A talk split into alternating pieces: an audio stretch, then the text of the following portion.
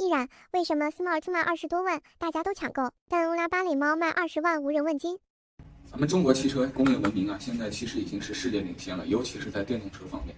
但是这个精神文明建设还有非常长的路要走。欧拉这个品牌呢，擅长做小车，车也卖得不错，造型也挺可爱。但是十万价位卖得很好，到了二十万价位就发现它不好使了。其实这个品牌好几年前刚出道的时候，给自己起名欧拉，这事儿就挺密。呃，我觉得有可能是因为这个当年。特斯拉异军突起，啊，人家马斯克起的名字就是一个这个物理学家的名字，然后贾跃亭的 FF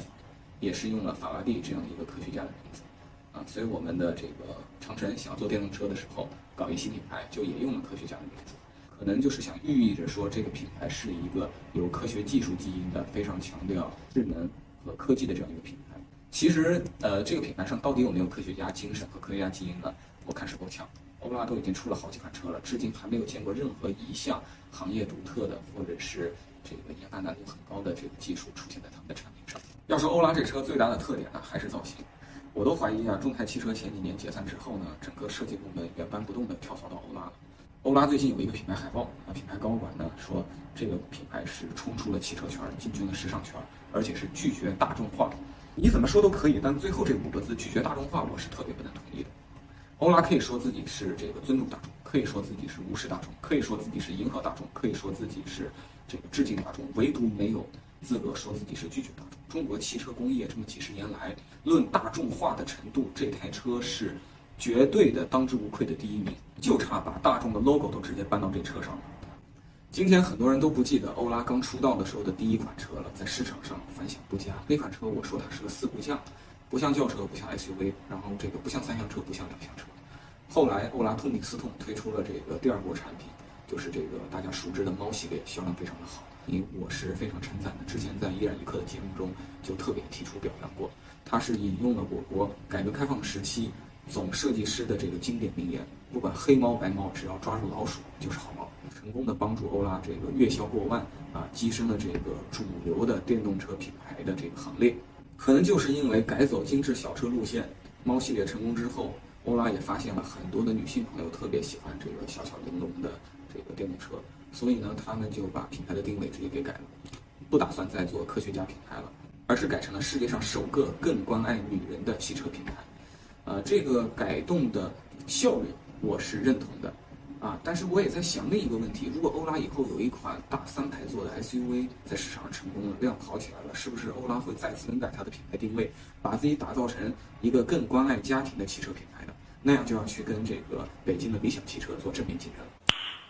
Nice，欧拉官方在关爱女性这件事情上，它是认真的，立场是坚定。最近一个官方海报也明确表示，自汽车发明一百三十六年以来。诞生了无数的德国车、美国车、日本车、英国车、法国车、韩国车、中国车，但是呢，唯独咱们的欧拉汽车真正做到了这个关爱女性，想女性之所想，急女性之所急。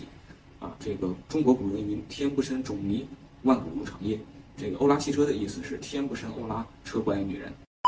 但这个海报的画面似乎背叛了他的文案，他不小心告诉我们一个惊人的事实：在这个公司最重要的职位，也就是 CEO 这个位置上，坐着一位男性特征非常鲜明的大叔。不是说最重要的位置要留给女人吗？难道是我误会他了？欧拉在十万的价位带取得了成功，到了二十万就步履维艰了。欧拉可能需要注意为什么全球的消费者呢，买大众的 Polo、买奇瑞的 QQ、买本田的飞度的时候，都一分钱一分货。精打细算的控制着购车预算，但到了大众甲壳虫，到了 Mini Cooper，到了 Smart 身上，消费者会变得很慷慨，愿意支付很多的品牌溢价。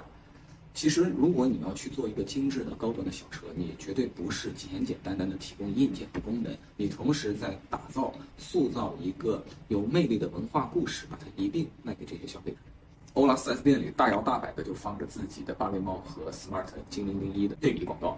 这个谈到 smart 的时候，那就是中规中矩，没有为女性做专属设计，大量硬塑料，非常廉价，成本低，异响严重，异味大，不清楚，不方便。谈到自己的芭蕾猫，那就是优雅的复兴美学，女性喜爱的圆润设计，专为女性设计的专属座椅，仿佛男性消费者如果不小心坐上去就会立刻得痔疮一样。这里值得吐槽的地方实在是太多了，我就挑一句最想吐槽的地方来说。